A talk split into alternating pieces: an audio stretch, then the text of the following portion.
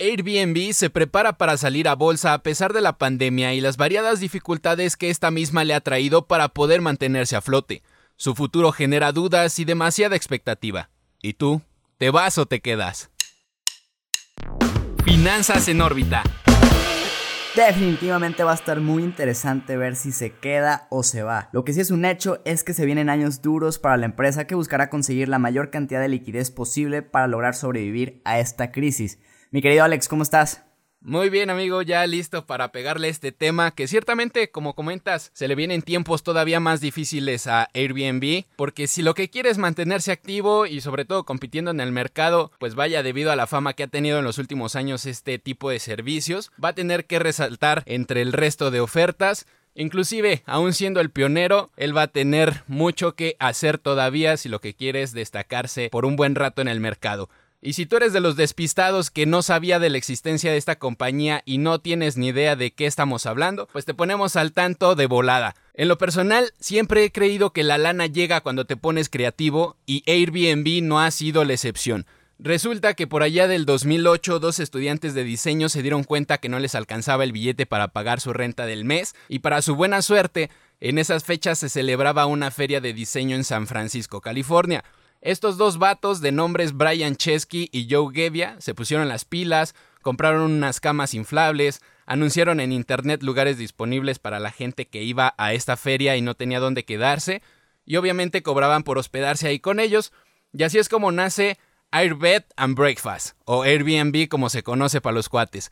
Hoy en día ya no te puedes hospedar con ellos, pero sí puedes viajar por el mundo, reservar un cuartito, algún departamento de alguna persona que tiene este espacio en renta público, pues con el fin de ganarse unas monedas. Y últimamente se ha estado hablando mucho de esta empresa porque ha decidido retomar sus planes de lanzar sus acciones a bolsa. Y ya no solo huele, Rafa, ya apesta a que vienen por ahí los IPO de esta empresa. Sí, pues justamente ya se dijo que están presentando los documentos a la SEC, que es como la Comisión Nacional Bancaria de Valores aquí en México, para que cheque que toda la información está bien y les dé luz verde para hacer su IPO. Y quizás ahorita te estás preguntando, bueno, ¿y qué es esto del IPO? En inglés significa Initial Public Offer, o en español lo podríamos decir como oferta pública inicial.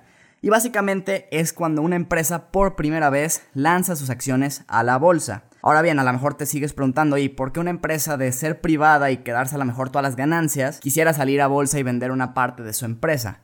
Pues básicamente lo hacen para conseguir recursos recursos mismos que van a invertir en crecimiento y así poder a la larga poder tener más ingresos. Esto realmente es muy común y es un objetivo que cualquier empresa que va creciendo se debería de plantear en algún punto. Ahora bien, no quiero asustarlos porque a lo mejor ya, estás pensando, oye, pues igual puedo invertir en cuanto salga Airbnb o cualquier otra. Pensando en los casos de éxito como Tesla, Apple, Microsoft, cualquier empresa exitosa hoy en día que te puedas imaginar. Evidentemente cuando salieron a bolsa valían mucho menos de lo que hoy valen, algunas se han multiplicado por cientos de veces. Pero déjame te digo que no siempre es así. Generalmente la estadística nos dice que cuando una empresa sale a cotizar en bolsa, los primeros días sí tiende a subir incluso hasta un 20, un 30%, porque hay mucha expectativa y muchas personas comprando. Acuérdate que esto se mueve por oferta y demanda de las acciones. Pero a la larga muchas veces se dan cuenta que las empresas estaban un poco infladas en su valoración y no valen realmente eso que dicen valer y por lo tanto sus acciones caen.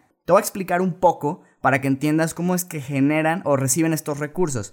Las empresas que cotizan en bolsa solo reciben los recursos la primera vez que venden sus acciones. Mucho ojo ahí. Si ahorita yo al Alex le digo, oye, te quiero vender una acción que tengo de Tesla y me la compra, Tesla no va a recibir ni un solo centavo de esa transacción. Entonces, pues generalmente ya es pura oferta-demanda y ojo porque realmente muchas empresas pudieran llegar a caer hasta un 95% después de su IPO, que es la que más ha caído en el 2019 de las que salió a bolsa.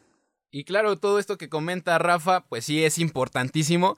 Realmente aquí es donde ya se empieza a ver atractivo todo el tema, porque es cuando se presentan las verdaderas especulaciones, la gente empieza a inflar a la misma empresa, le empieza a hacer ojitos a las acciones, o puede ser también, por caso contrario, que nadie los fuma, nadie los pela, se le viene peor la situación a la compañía, pero aquí lo que debería llamarnos la atención es la estrategia de Airbnb de salir a bolsa a finales de este año, porque o esta es una enorme apuesta tirándose al vacío esperando pegarla, o definitivamente Rafa, sus cálculos están fríamente realizados y están apostando a que tengamos vacunas aprobadas contra el COVID en el primer trimestre del año y que para mediados del siguiente año la industria aérea y el hospedaje pues se vuelquen por tanta gente deseosa de vivir en aires diferentes, ¿no? Yo creo que es un poco de las dos, porque de entrada, ahorita acaban de tratar de levantar más capital, pero más bien les hicieron préstamos sus mismos inversionistas a una tasa del 10% que para ser Estados Unidos es carísimo.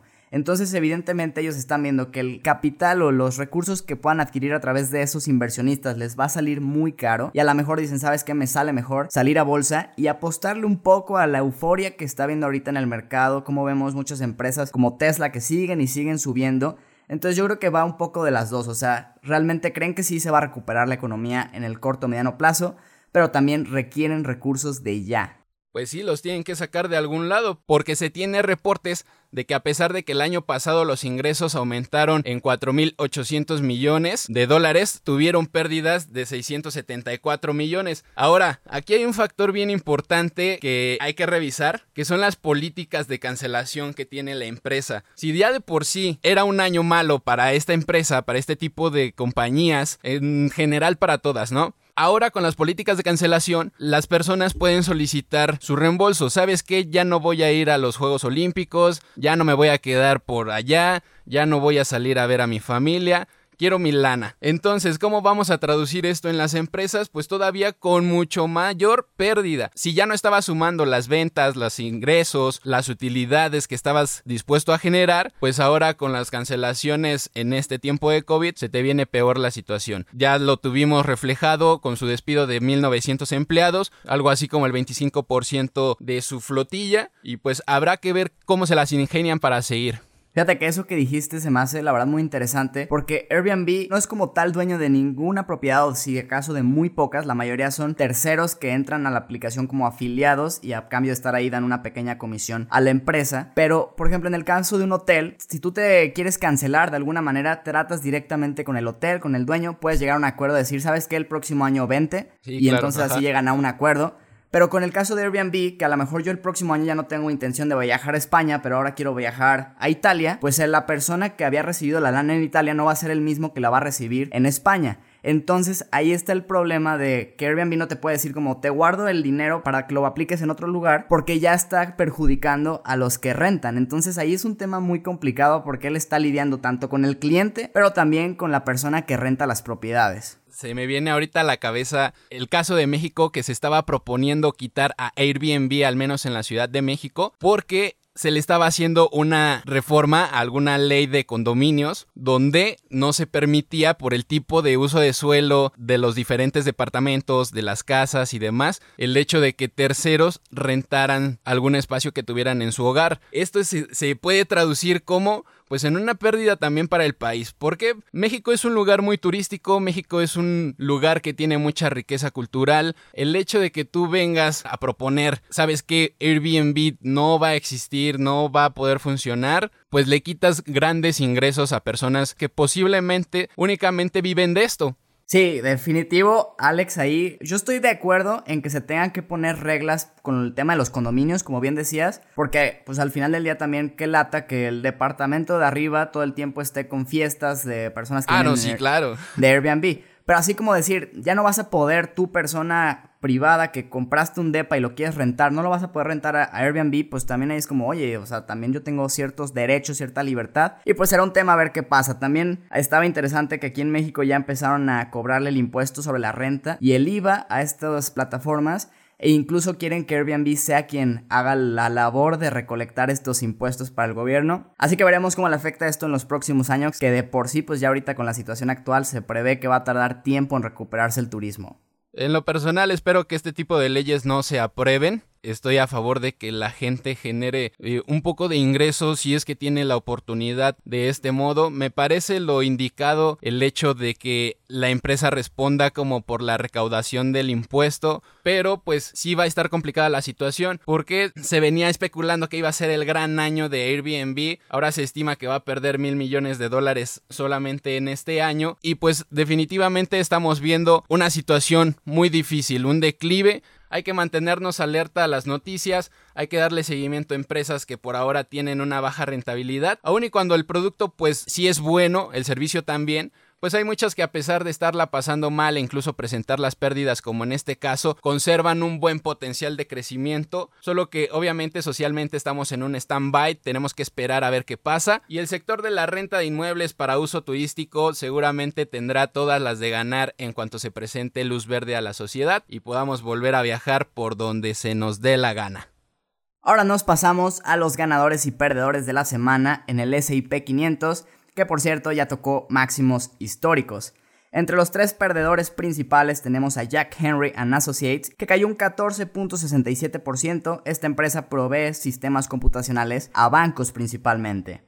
También está Nordstrom Inc., que cayó un 15.42% y se dedica a las tiendas departamentales.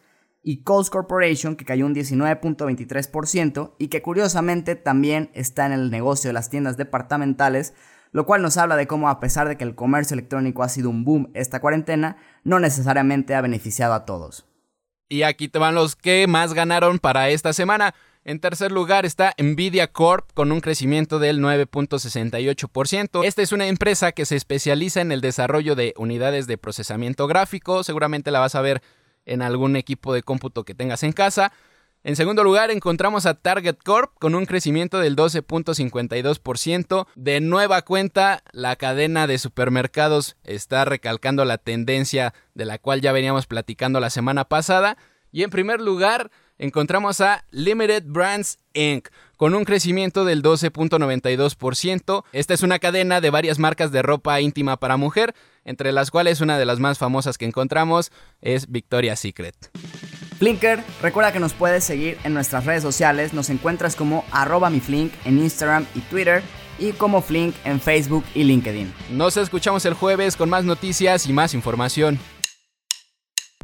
Finanzas en órbita